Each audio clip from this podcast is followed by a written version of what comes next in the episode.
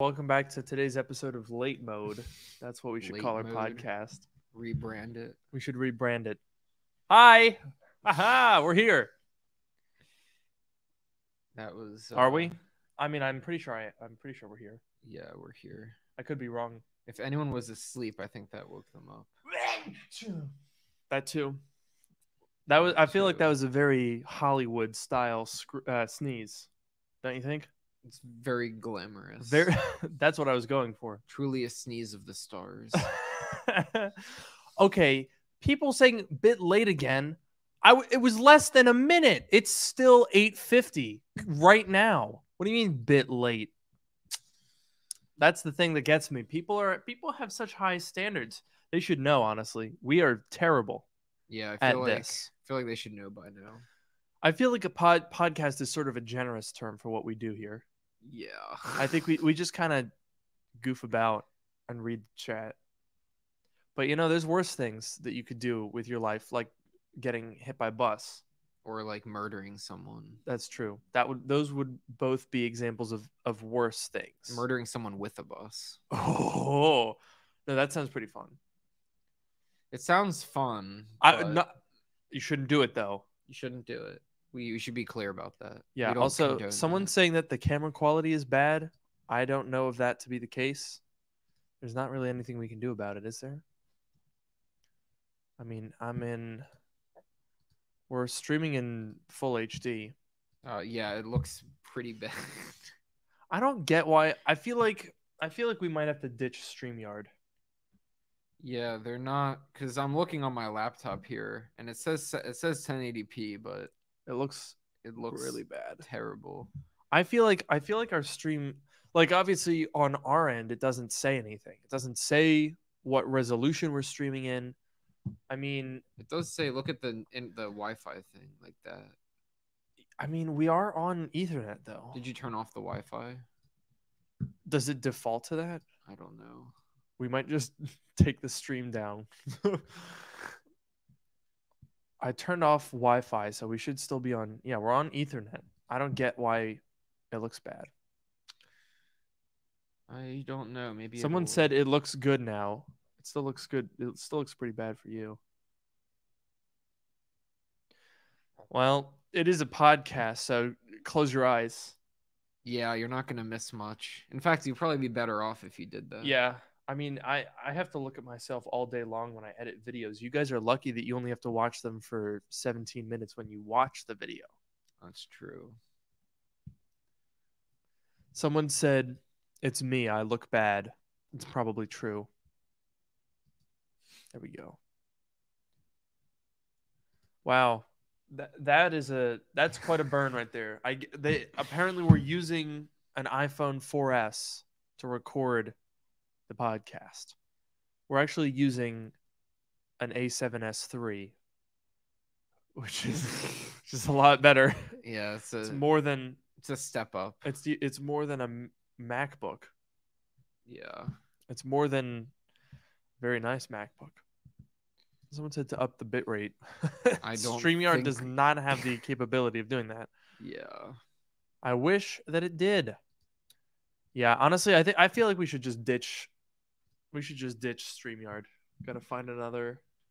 I mean, it's the thing about Streamyard is it's really easy. Yeah, especially when we're in separate places. Yeah, It's gonna be I mean, really we could use OBS right now, but it would be a pain when we're not in the same place. Right. I don't know. Does StreamYard have any competitors out there? I think I think there was one someone recommended one that looked potentially Interesting. interesting. Yes. But I don't know. I mean I wish I wish we could do something about it. That's the thing is cuz people are always saying, "Oh, oh, it looks bad." And I'm always like, "Yeah, you're right." But I can't do anything about it. I mean, I, if we could stream in 4K, I, I would. Yeah. I, I almost wonder if if Comcast is something to do with it because we have Xfinity internet here and it's really bad. Like we do not get anywhere near gig speeds. Yeah. I I wouldn't be surprised. Because I know there's like the whole thing where like the upload speeds are always terrible. Like they say it's like, oh, gig speed for download. And like if you plug into Ethernet, you can usually get decently close to that. But like the upload speed is always terrible, which is fine for most things, but not for this. That's a good point. I wonder even I mean, I think we maybe get 60 meg uploads. That Yeah. might be it, to be honest. That would be pretty impressive. But honestly, that that could that could be that could that could be the reason. Or I think we're rated for that, but you only get like a third of it. It's yeah, I don't get it. It's it is weird. It, it makes me wonder. I, I can actually check if we have a we have a few minutes here. Because I I feel like I feel like they always bury upload speeds because they assume that most people are streaming, downloading, connecting to the internet. I feel like most people are download heavy, but when you do need to upload and you're paying 100 bucks a month for a gig and you're getting like 40 megabits, come on.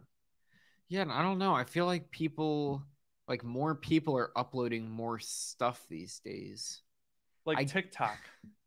Okay, I guess like if it's like TikTok and you have like a little less than a minute video, even YouTube, like those videos can be like it can take a while to upload, but True. like it's one video every so often and you just let it go. But like I don't know. I mean, people people are on Zoom, but like Zoom, I think is pretty low quality streaming. That's true. They I, I mean the bit rate on Zoom is very low. Yeah, I don't know. I feel Someone like said maybe if we eat Quaker oats and cook them nicely, you'll have better internet. I eat Quaker oats most days for breakfast. Actually, Are they paying us to say that? no, they're not. Then we have to cut that out. Oh, We we don't mention a single brand unless they pay us, what about Apple? except Apple. So Apple's the one exception. Yes. What's And another brand that you could think of Am I, am I allowed to say it? if they're paying us? I can't think of a single other brand.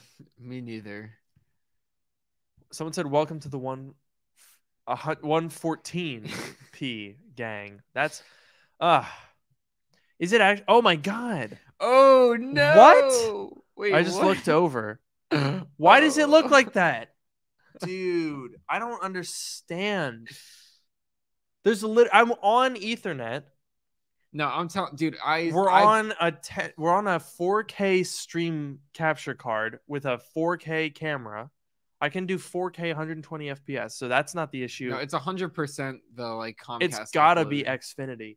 100%. Redirect all of your anger towards the Xfinity hotline for customer support. I have so much anger. I hate. Xfinity with a burning passion. They are a.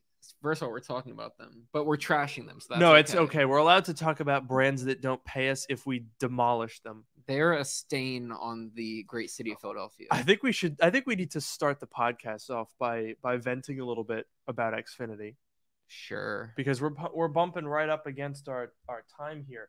And before we actually start it, I do want to see how much we are actually paying for what what our upload speeds are supposedly. Uh, how do I even find out? How am I even supposed to do this? Good God. Oh, we also have to talk about their their data plan that they're going to implement. We got Oh. to ah, Xfinity is garbage. I hate them. It's the only option that we had. Ugh. How do I even I can't even okay. Start speed test? Dude, I guarantee these are like faked. I'm doing uh speedtest.net speed test. Wow, that's really bad. It's like going up now at the end. I don't Watch the upload though. Watch the upload. Ugh. Ugh. Oh my god, that's awful. Which network are you on? I'm on the five gigahertz one. Jeez. That is so bad. We'll we'll we'll explain once we start the podcast. That's so terrible. oh. Okay, we have to start this now so that we can tell you what is bothering us right now. Oh, oh no. my god. First of all, it doesn't even Okay, it's doing the upload now. Okay. What? Look at it. It's, Oh no! it's like Ah! if it were any worse, it would be like abstract art. this is so bad. I hate Xfinity so much. Okay, all right, we got to start this out. Oh no, mine was really bad.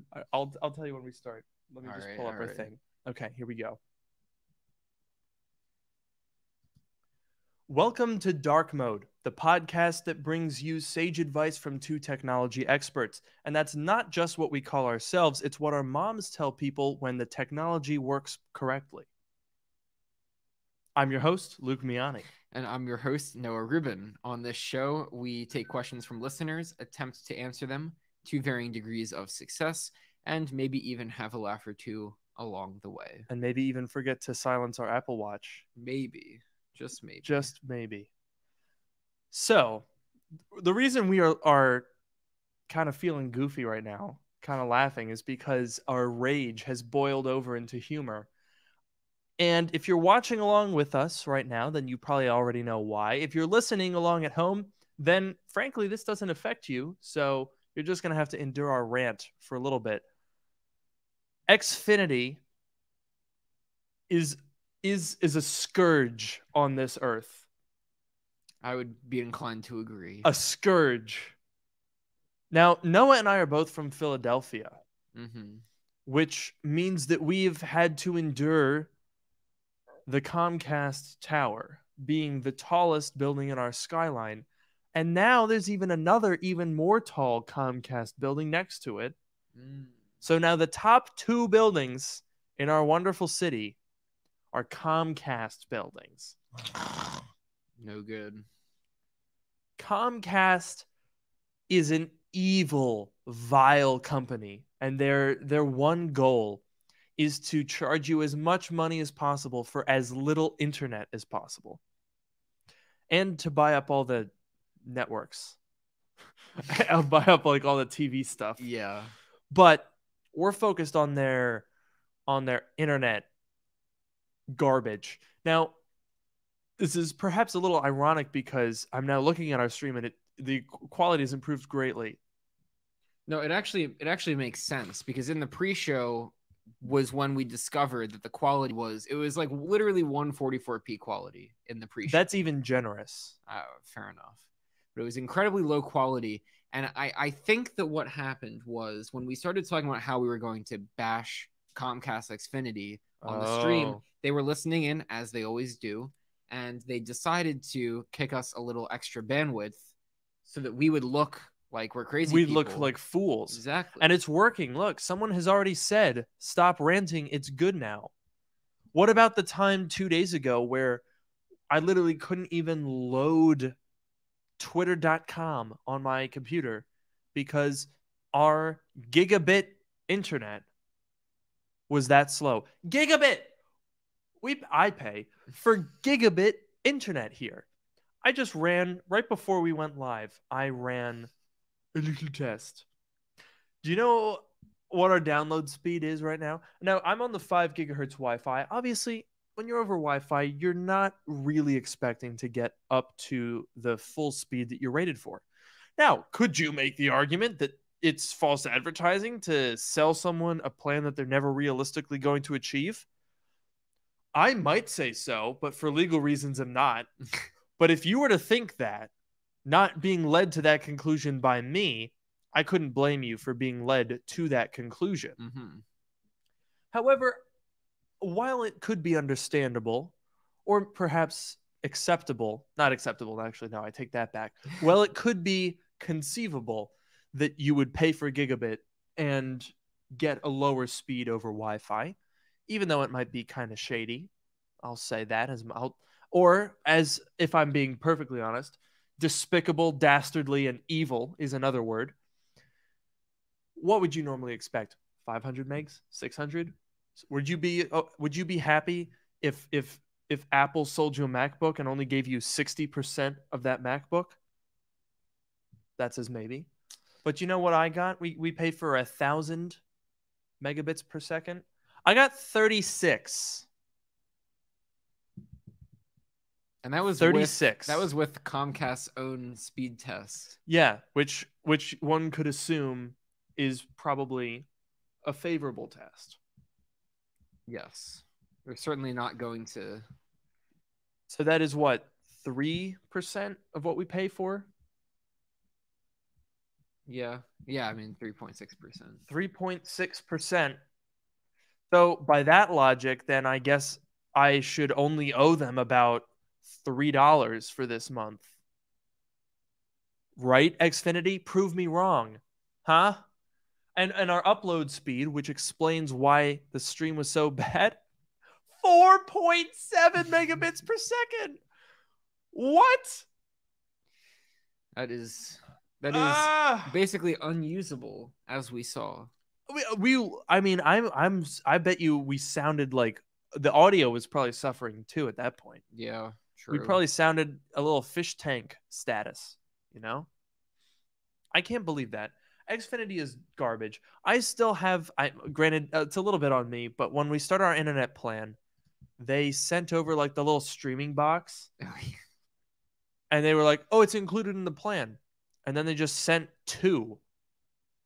And I mean, to be fair, it was like a little bit of a hassle to return it. I definitely could have, hmm but it was really stupid that they just send you two and then, oh, whoops. Well, it's okay. You can just get a box and print a return label and take it to the UPS store and like do that whole thing. They definitely weren't just banking on the fact that we would forget. Definitely yeah, I not. don't know why they sent you two, but like, cause one, cause one is included. It's the Xfinity Flex thing, and one of them is included.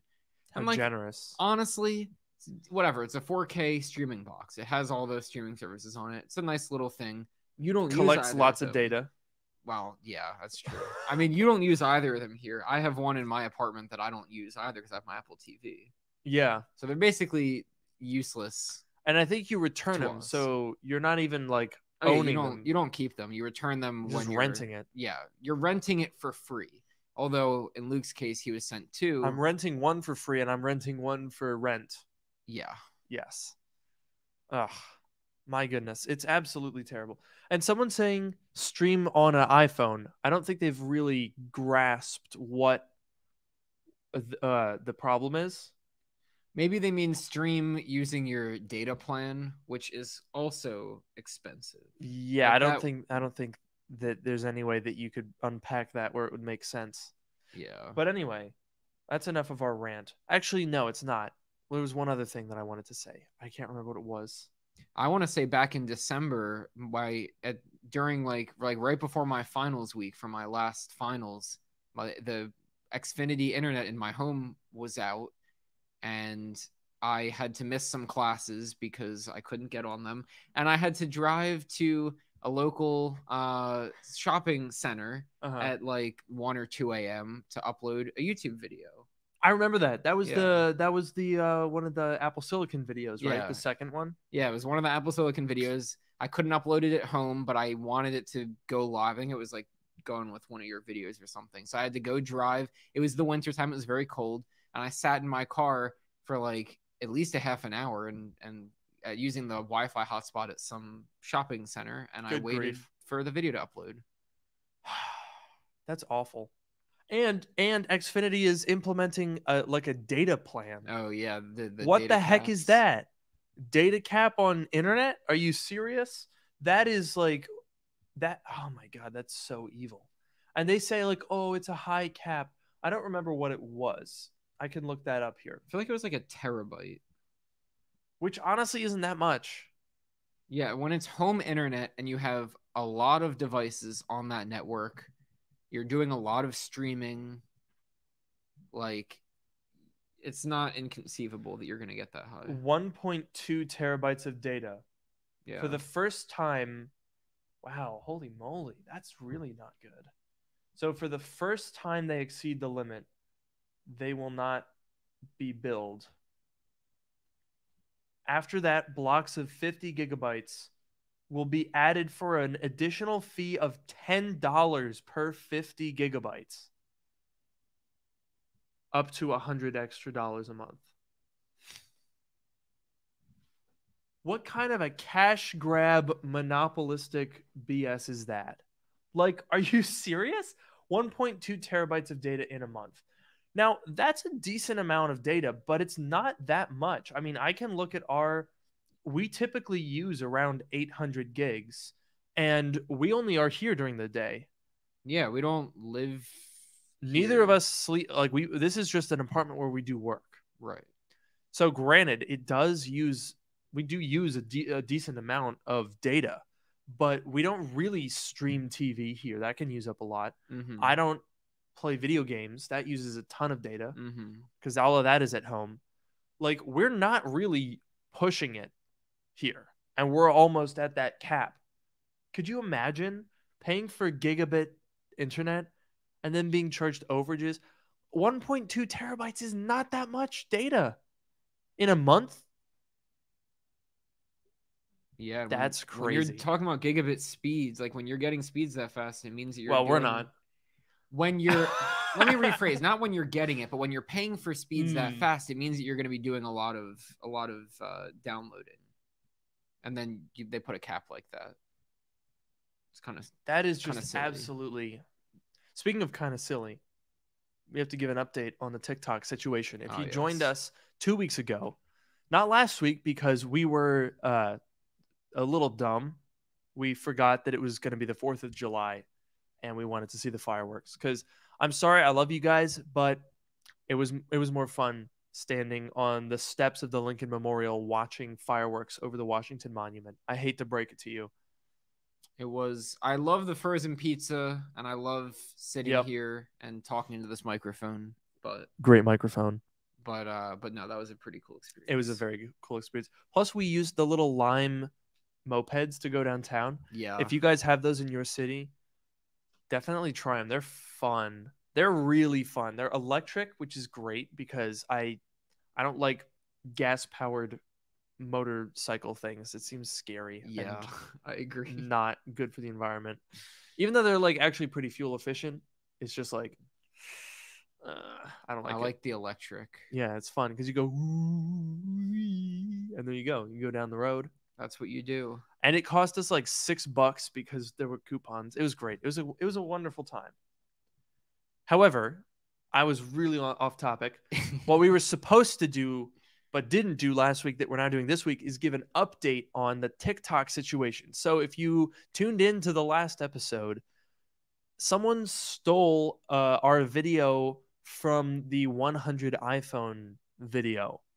And it specifically it was us turning on the the charger to plug in 40 iPhones. Mhm.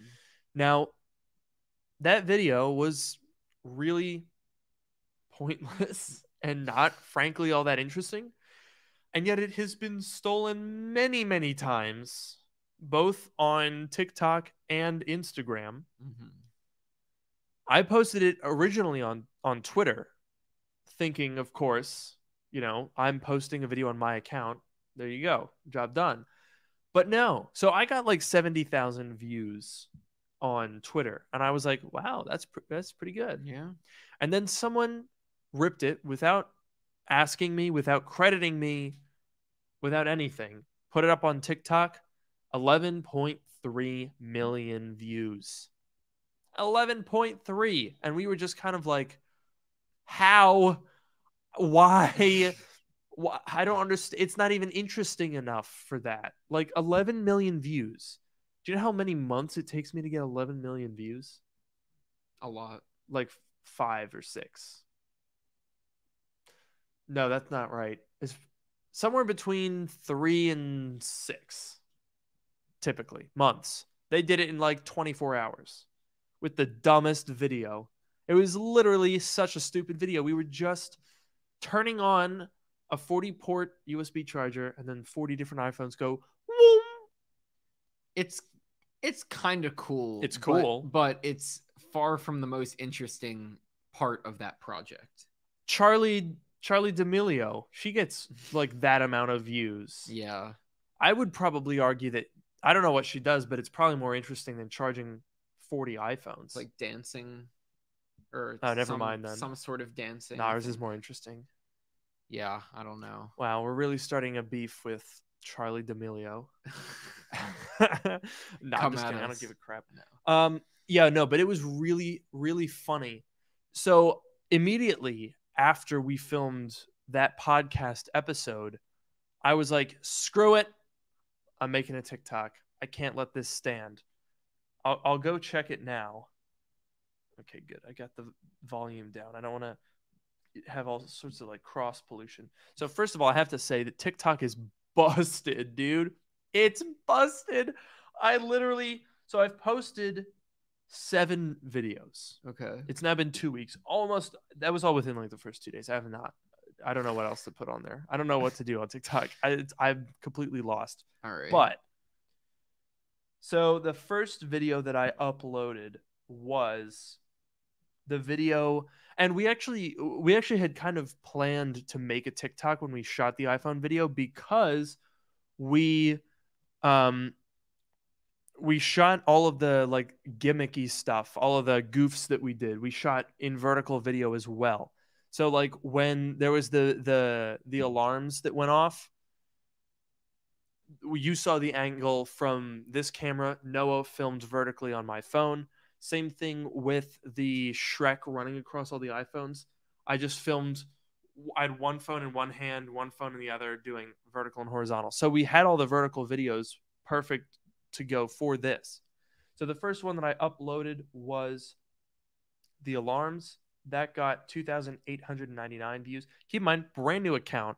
I tweeted about it, but I didn't post on YouTube.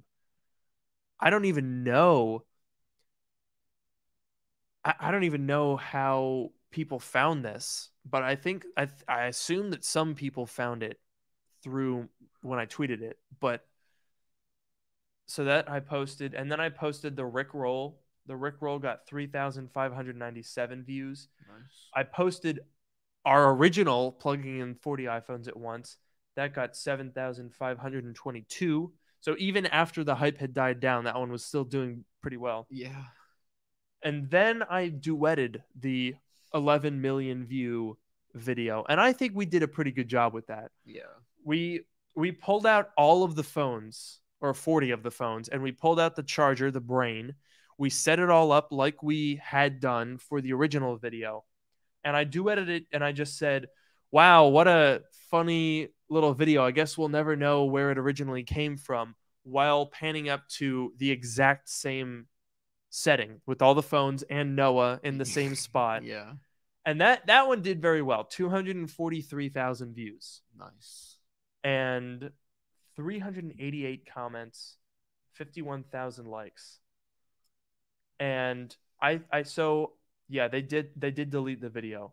So I had DM'd I DM'd the person who who took the video and said, "Hey, this is my video. You didn't give me credit for it." And they initially just said, "No, this is my video. This was my original idea." and I was like, "Look in my bio real quick." And they like 4 minutes later they were like, "Okay, I'm sorry. I didn't mean to." I'm like, "What do you mean you didn't mean to? How do you ac- accidentally get an app that allows you to download Twitter videos or like screen record it or something like Twitter doesn't just have like a save to camera roll yeah. for video. I'm pretty sure, right? You I can't just so. save videos to your camera roll. I don't think so. So they definitely did some intentional. They definitely saw it and they were like, "Oh man, I'm gonna re-upload this on TikTok." Mm-hmm. And so then I just duetted it, and then people started really going after them in the comments section. And then they were like, "Why are you doing this to me?" I'm like, "I'm not. I'm not doing anything. I can't make them stop." And so then they eventually just deleted the video, and I was like, "Oopsie! oh no! What a shame!" It's kind of sad though because I can't show and I can't send anyone the link and be like, "Look, this is my this is my worldwide debut." Yeah, because I wasn't even in the video. You were in it. I was. I was. You know, I was me sitting there on the Eleven point three million people saw your face. And you know, judging by all of the all of the duets, There There- were a lot, there were a lot.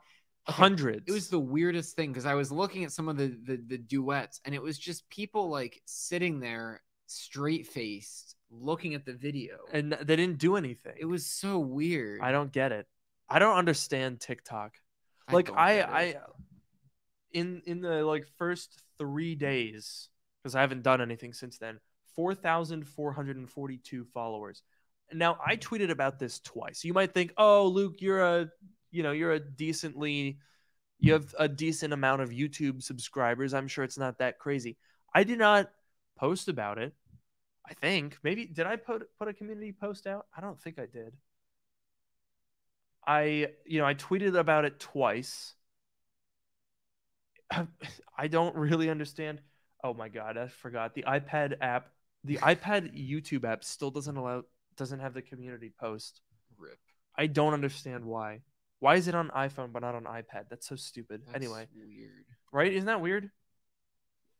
I I'm pretty sure I didn't post about it here. So and even if I did, like at most a couple hundred people. Oh, okay, well that's not helpful at all. I click on the YouTube link, it just goes to never mind. Whatever. I don't know. I might have posted about it, but either way, there's no way that four thousand four hundred and forty-two people. Oh, it's it might be just. It, don't scroll down very far. I don't post very often. That's already three months ago. There's no tick. Okay, so I, There's I, I tweeted about it twice. It had a maximum, a maximum of at most 500 people went through that link. So those other 4,000 people are just like randoms. TikTok is so ridiculous. It is it is absolutely goofy. I'll definitely keep using it if I can think of anything to post on it. But so yeah, that's the update on on the TikTok situation. It was ridiculous and dumb.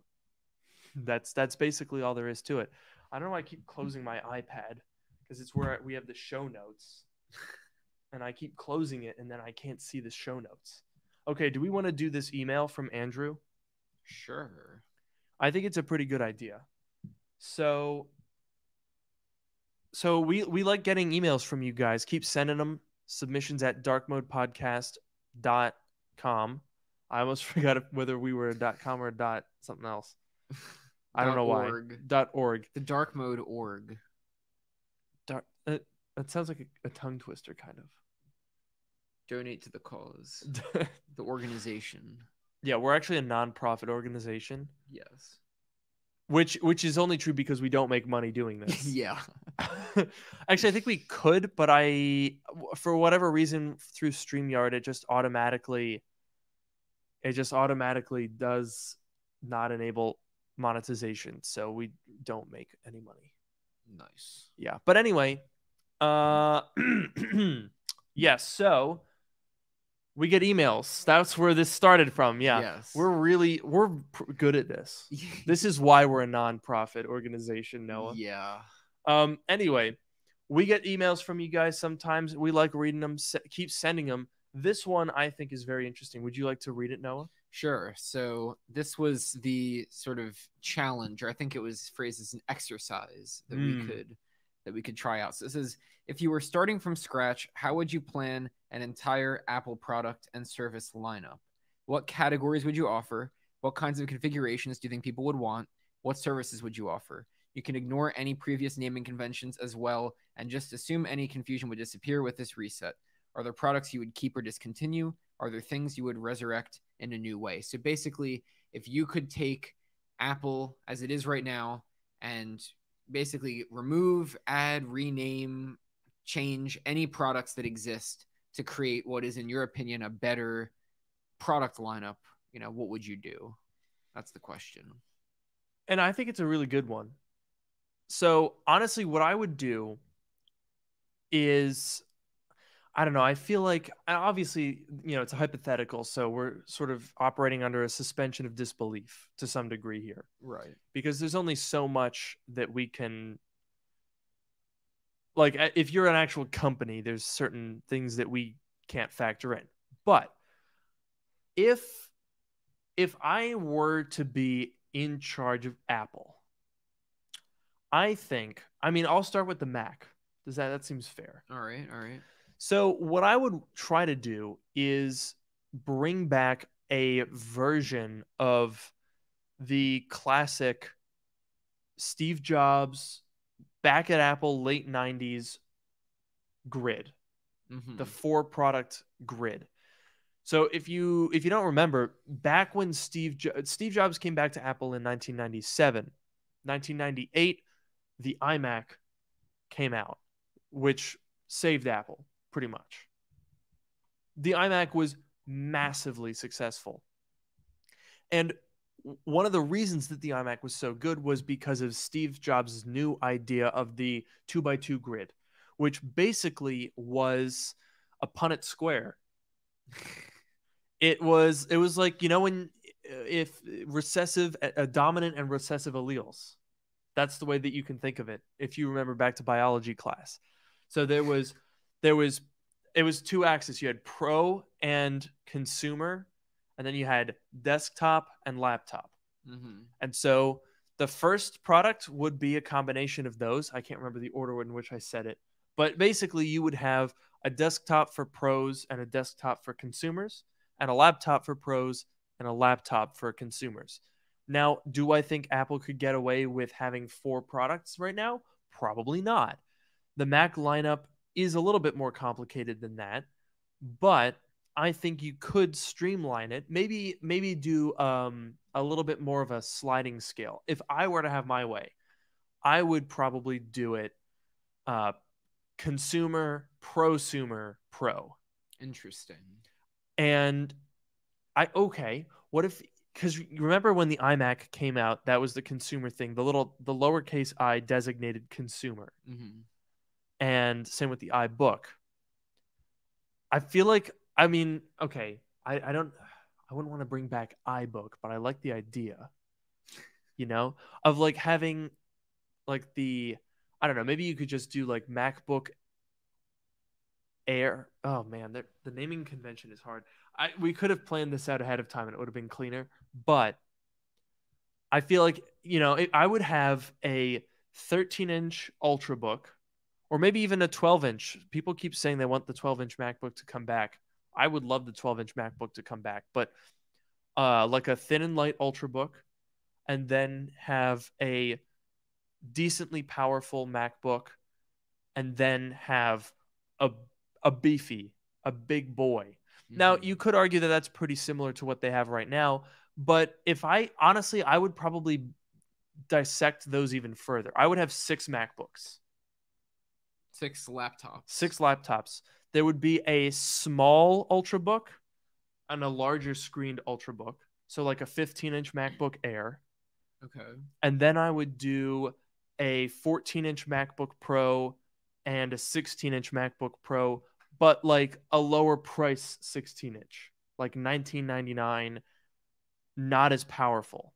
Okay. And then I would do a 14 inch MacBook Pro that's totally beefed out and a 16 inch MacBook Pro that's beefed out as well. So you could kind of have, you know, if you're a consumer, because like right now, I know a couple of people who really wanted the larger screen and ended up buying a 16 inch MacBook Pro when they do not need anywhere near that kind of horsepower, which then also has to be engineered with like the, the fans and the cooling and you know more battery more like you could kind of avoid all of that and just have essentially an m1 and a 16 inch macbook pro super thin that would be awesome and then Mhm. for the desktops i'd do the same thing i'd probably have three three or four you know i'd have a mac mini a, uh, a faster mac mini type device where it's you know bring your own byokdm K- ky whatever it is you know keyboard, mouse, display. yeah, that KM. Key, key, keyboard display. I don't know. Yeah, whatever. So that I would do like a M1 Mac Mini. I'd do a beefy Mac Mini, and then I'd probably do a prosumer Mac Pro somewhere in between the the current six thousand dollar one. I'm now realizing that this isn't necessarily the most simple idea, but basically it would just be a sliding scale. You know, I think that would be a good option. And same thing for phones. I would probably want. I feel like I don't know. Apple has so many phones for sale right now that are all like old design generations, and I get I get why from a you know cost of making them because the tooling is all old and it becomes cheaper to make a device. Like they still sell the 10R, I'm pretty sure, right? Three years on, Yeah. it's really cheap to make a device after you've been making it for three years. So that makes sense. But I would probably do a sliding scale from like 400, 500, 700, 800, 900, 1000 and scale up screen size and price to match. That's probably how I would do it. So in that hypothetical scenario, would they? Because that's sort of what Apple already has, but they're different devices. you're saying they would all be the latest gen device, like a four hundred dollar latest gen device, but it would just be much less powerful than the thousand dollar one. I mean, maybe not less powerful. I would just not. I don't know. I don't like when you sort of mix and match generations. That's the biggest thing for me. And even if it's like like you know the 10R, what is it 10R now? Like 499 and as an A12. A12 is fine. You know, using that is fine. I would just have it updated to use the new design language. It does not make any sense from a business perspective because you absolutely want to not have to spend money on tooling, save the latest and greatest for the expensive. You know, it I 100% understand why Apple does that. But yeah, I don't know. I feel like if if if the design language was like sort of consistent, I feel like that could be a good look. And like with the colors, I feel mm-hmm. like the mm-hmm. colors should be on everything. The the colors for the iMac, specifically the stand, because the back, the really saturated colors on the iMac don't really apply to other things that don't look good. But I think every single one of the seven iMac colors should be available on the MacBook Air, the AirPods, not just the AirPods Max, but the AirPods Max as well, the iPad Air, like uh, the phones should match. I think it should be possible if you love yellow, you should be able to get a yellow iPhone 12 with a yellow iMac with a yellow MacBook Air with yellow AirPods Max and like totally match the whole thing. I think that would be so sick. Yeah. It would be pretty cool.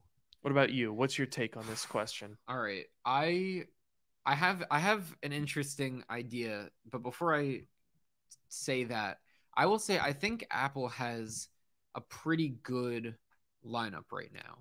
They have a bunch of different devices that uh, that appeal to different people, and and and I honestly think that I don't think that they need a huge overhaul, but but I will say there are a couple of sort of strange uh, parts or strange uh, where there's two products that sort of bump uh, bump up against each other a little bit.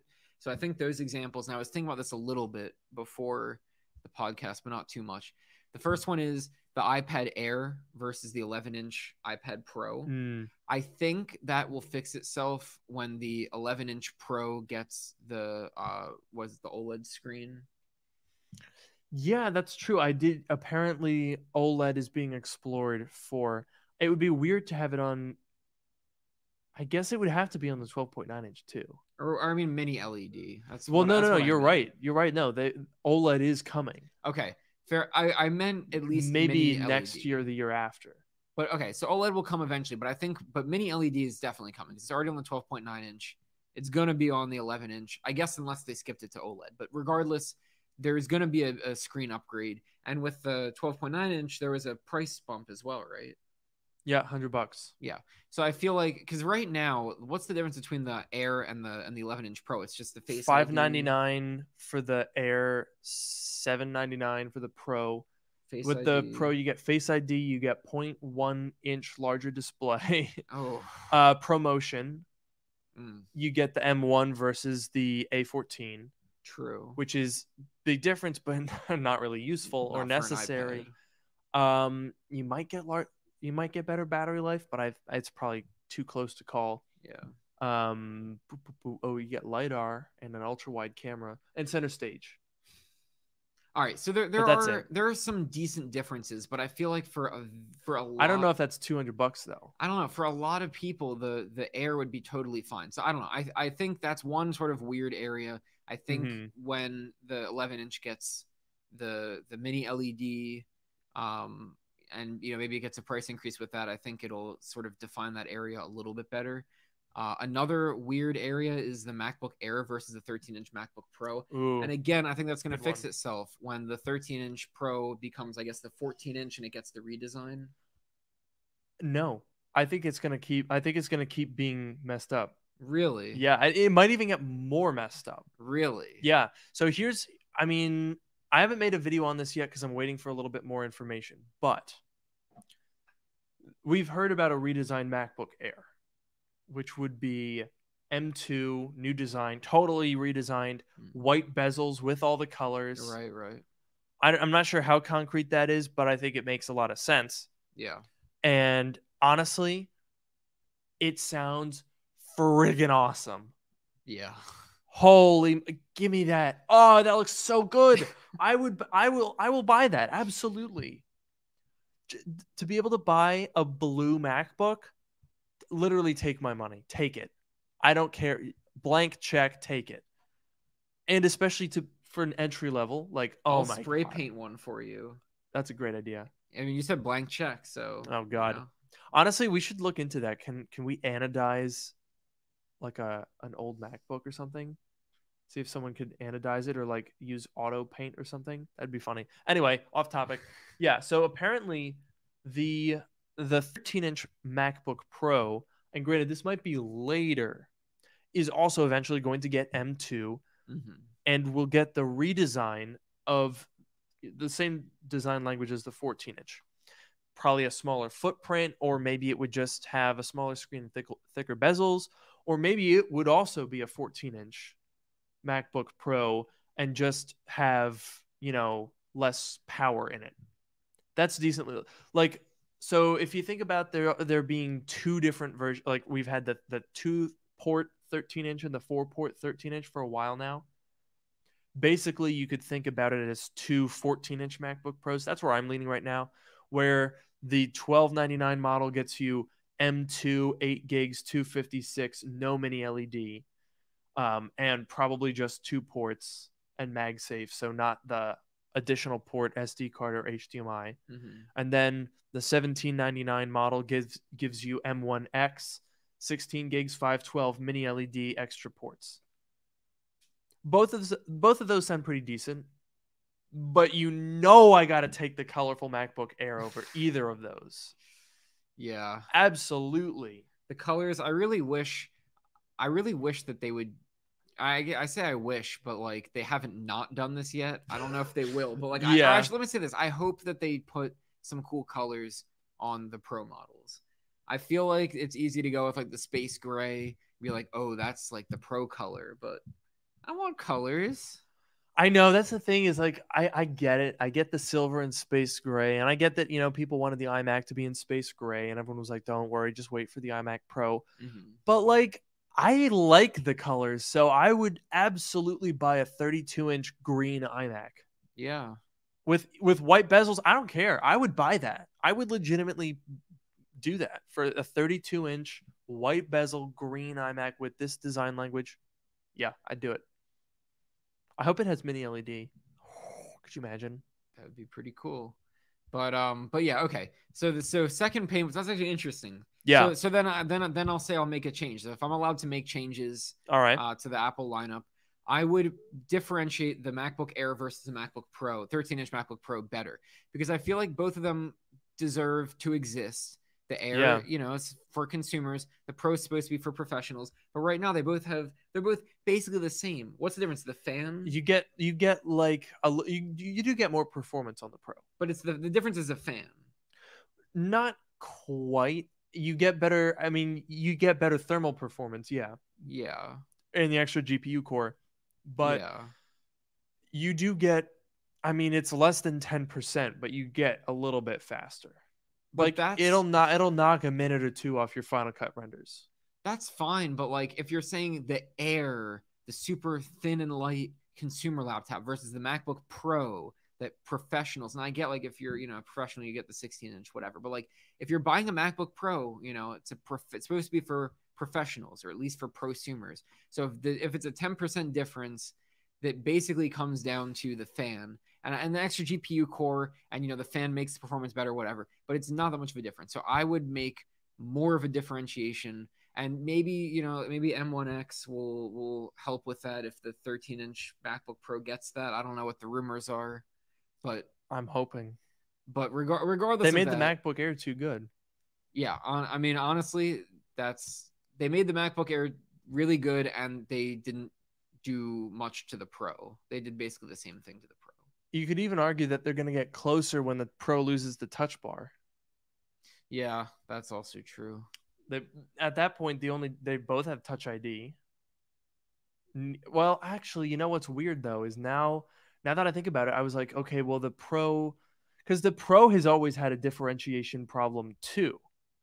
Before the Apple Silicon switch, when it was choosing between quad core Intels, the more expensive one, the 1799 with the four ports, was always just like a bad deal.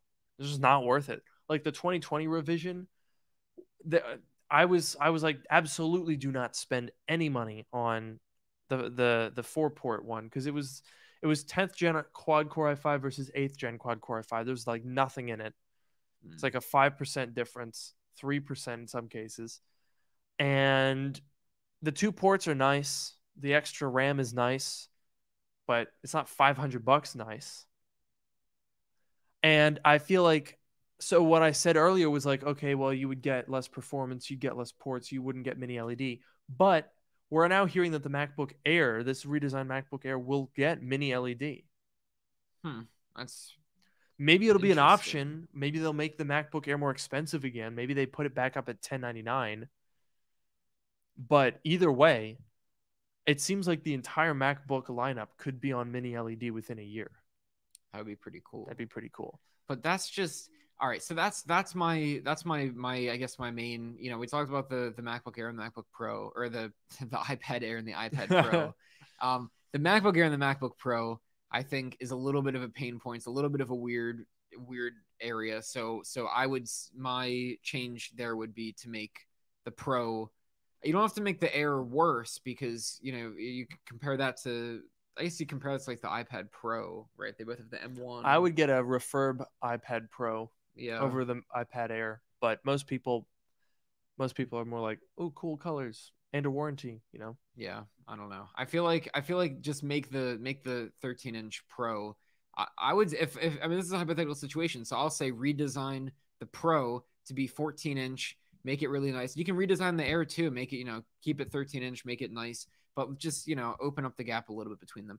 And then the last uh, sort of weird area, which is temporary, is all those like more expensive Intel models, like in the Oh, yeah, get rid of those. the MacBook Pro and the Mac Mini and whatever they're gonna be gone eventually, but it's that's just kind of a sort of a weird yeah like i bet you apple hates that they have that right now yeah like those are just like you I get that Apple they want to keep the Intel option for people that need to buy an Intel computer, you know, work or, or whatever it is, but like I don't they're like they're keeping the ex, the more expensive ones and they're keeping them the same price. Yeah, no, it's it's goofy. Like right now, you can buy an Intel MacBook Pro 13 inch for 1800 bucks. That's like half the speed of the M1 Mm-hmm. with half the battery life. It yeah, no, it absolutely makes no sense. I do want to note someone asked, "What about a MacBook SE?" I mean, oh, it's interesting. I don't know if I don't know if there's a if there's room for it. Like, okay, radical idea time. What if what if the M1 MacBook Pro as we know it is gone? Imagine that it's disappeared completely. It's no longer in existence, right? They kill that completely. The 14 inch MacBook Pro is 1799. There's no other MacBook Pro. Well, the 16. There's no MacBook Pro below it. Mm-hmm. The MacBook Air gets bumped up. M2, really flashy, really cool, ultra thin design, all the colors. Bump that up to 1299. MacBook SE, say it basically just the current MacBook Air with an M2 chip Interesting. at 999. That'd be interesting.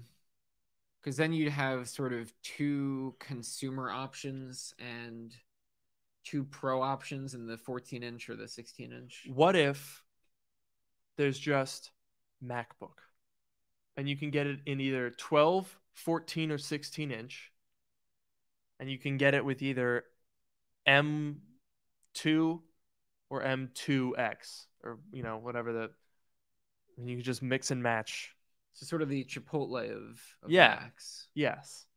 There we go. Mac Chipotle. Ch- Chimac. No, no, no. no. I don't, think doesn't you, work? I don't think you can do We'll it. just go with Mac Chipotle. That's Yeah. probably going to be the name of the episode, isn't it? I guess it could be. I be. think it probably will be. So I think that pretty much sums up our discussion. I had I had rant. one other one other idea that I was gonna say. and then and we'll first move of all, on to our next. Yeah, we'll move on. We'll move on in a second here. First of all, I do think it would be really cool to have that level of customization because different things matter to different people. Like I always want to upgrade the storage in my Mac because I, you know, I, I was gonna say boot camp, which doesn't matter anymore. But uh, Yeah. but other things like like different people have different needs. So so if you can upgrade one thing a lot and and like when you upgrade one thing, sometimes it, you have to upgrade other stuff too. Whatever, you know, more Like if you want more than two terabytes, you have to buy Intel right now. Yeah, exactly. So like if you want to so whatever, make it more I don't think Apple will do that, but it would be would be kind of cool. Could be a little little bit confusing uh for some of the less techie people, but I don't know. My one my one idea which I didn't really flesh out too much is um one of the big selling points of Apple, one of the reason reasons why people like Apple so much is because of the ecosystem, right? Yeah. all the products work seamlessly together. I almost wonder what it would look like. Maybe this would be more of like a marketing or, or like a marketing kind of thing. But if Apple, because like right now they have like these individual, you know, they have the Macs and the iPads and the iPhones. What if they had like the Apple consumer ecosystem and like the Apple Pro ecosystem, and they sort of, I, I haven't really thought it through, but just sort of like shift the the perspective instead of like individual products to being sort of like these two or maybe even a prosumer ecosystem like a couple different ecosystems i don't know what that would look like That's an interesting idea. Yeah, I I don't know know. what that would look like. I have to acknowledge someone someone said in the chat here that they're here for the OnlyFans launch. I I know it's been it's been a busy month and a month and a bit since since I basically ended up having to do that. And I regret that it's taken this long, but it won't be much longer. If you're watching now, 135 people right now, there will be OnlyFans this week. Don't get that excited. It's going to be terrible. I but I am doing it- stuff on there Not really. there is one spicy thing on I guess a little bit. You're really I feel like that's hyping it up more than I want it to be. I just want alright, this to alright. go completely under the rug. See, this is this is better. Someone what is OnlyFans? That's the attitude that I want people to have. I want them to not click on it. yeah But either way, yeah. So that that will be here this week. If you're listening to the podcast a little later in the week, it'll yeah, it'll it'll be up. I'll post about it once. Ugh. Anyway, so our next question comes in from Sam. When do you think that everything will no longer require passwords or pins? So I think he's referring to like biometric or authentication. Like when is the password defunct? Hopefully soon, because I don't like remembering them. yeah passwords are not the best system because a lot of you they're easy to forget they're easy to reuse which is a terrible idea because once someone figures out your your password uh, if it works on multiple websites they can uh, they can log in to multiple websites so there's there's a lot of problems with passwords and there's uh, there are some cool solutions there's um first there's like the two factor stuff right so if you it still keeps the password system but it makes sure um, there's there's another layer of security. There's this like um, concept in uh, in security. It's like the the there's like three things. I forget what it's called, but it's um it's it's uh, something you know, something you have, and something you are. Those are sort of like the three types of security. So like something you know is a password, something you have would be like a security key, and something you are is you know like biometrics kind of stuff. And so this the idea is the second two-factor authentication is you have two of those factors, so like a password and and uh, and a, uh security key or a password and um, and like a text uh, code or something like that. So that's sort of where we are now in a lot of cases. But when can we actually get rid of the passwords? That's the interesting question. I mean, I think there's a number of interesting ways that it can be done. I mean, one of them is actually StreamYard. StreamYard doesn't have passwords. Really? Yeah. You authenticate through your login. Like you know you sign up with whatever account Mm. and then that account is where you know every time you log in you get your code like a steam like a steam guard code basically and you just use that. So it's different every time and there's no password to get in. That i think is honestly a pretty effective means. Wh- when when um anything that uses email either two factor through email where you know you log in on a new device and then it sends you an email to confirm it or anything like that as long as you are secure with your email i think that's a great idea hmm now granted it does require that you have a secure email but of course i'm a youtuber so i you know make sure that things are top tip top because my email is public for brands to access. So whenever whatever that email is used for i make sure it's secure. And i do get a lot of emails from people trying to log in to things like especially instagram for some reason a lot of people try to log into my instagram Interesting. and like do the reset password and then i get an email where it's like looks like you're trying to sign into instagram and i'm like i'm not. But that's why it's so nice when when email is used as you know an extra means of protection.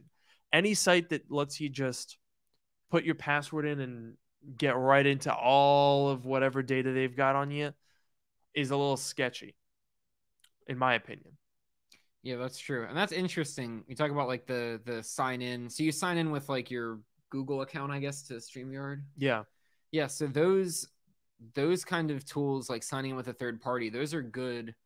There's there's some uh debate around like the, the privacy aspects, which is like part of the sign in with Apple thing. i like signing in with apple I really like signing with So good. Apple. But those things, right? If you can limit the number, I don't know if we can ever.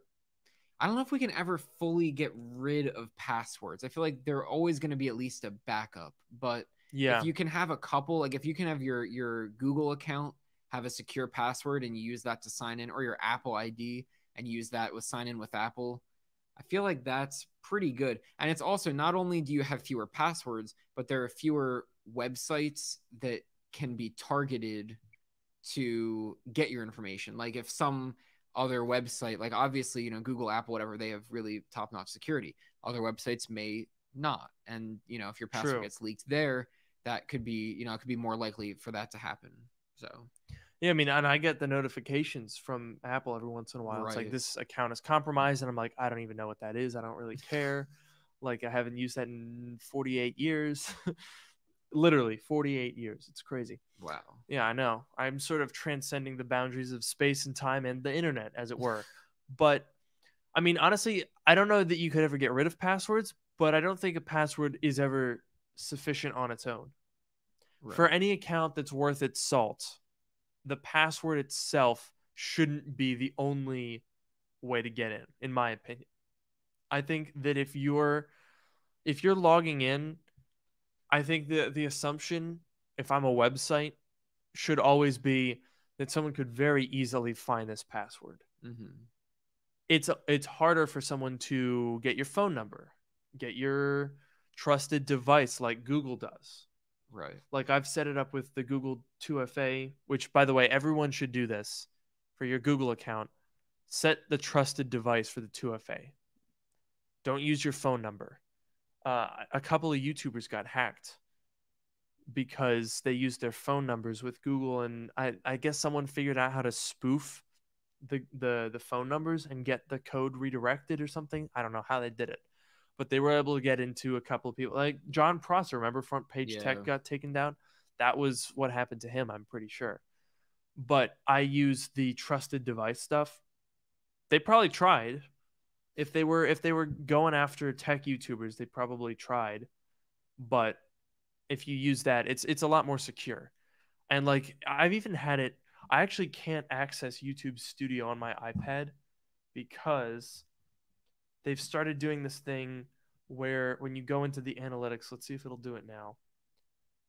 When you go into the channel analytics, I don't know what the criteria is to start this, but and wow, our internet is so slow it's not even loading. Gigabit Ethernet in internet and it's not even loading. but it, it pops up a dialogue, verify that it's you, even if you're signed in Interesting. and it redirects you to um, the trusted device confirmation dialog.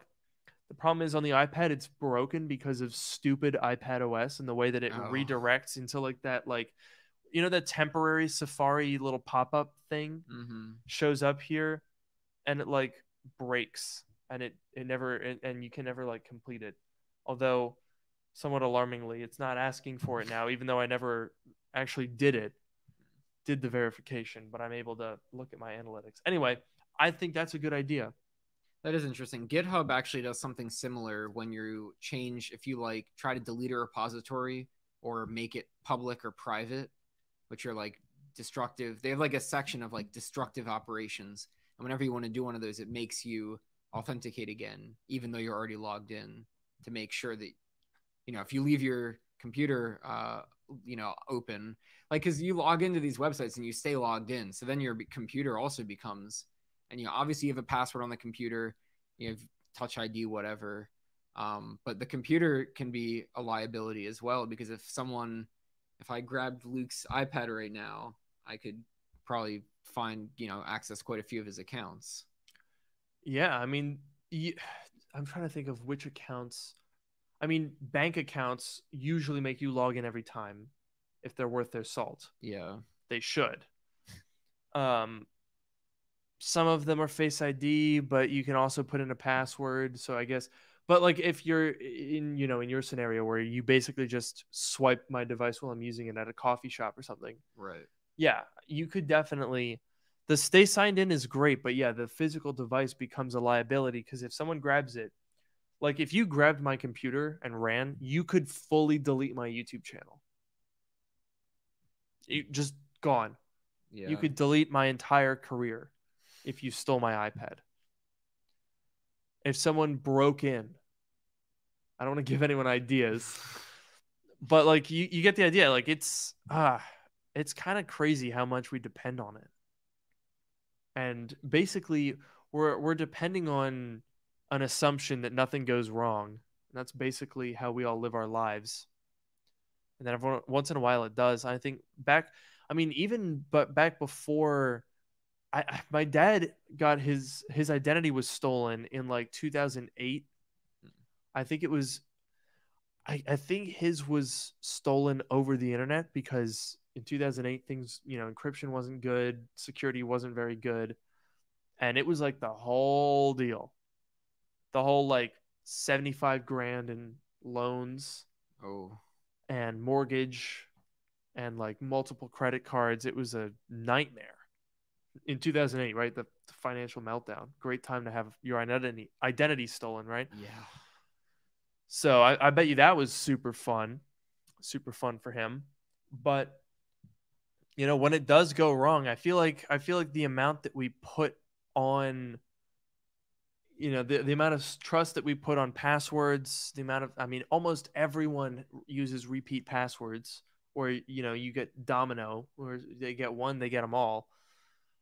Or you can use it to get into whatever you manage your passwords and find out all the other ones anyway. Right and i feel like it's it's it's if, if it does go wrong it goes really really wrong yeah because you can do a lot Yeah, it's, I mean, it's, so it's an interesting question. How do you deal? You know, passwords are easy. You can you can encrypt the password, you can salt them and hash them, stick them in a database, use the same password everywhere.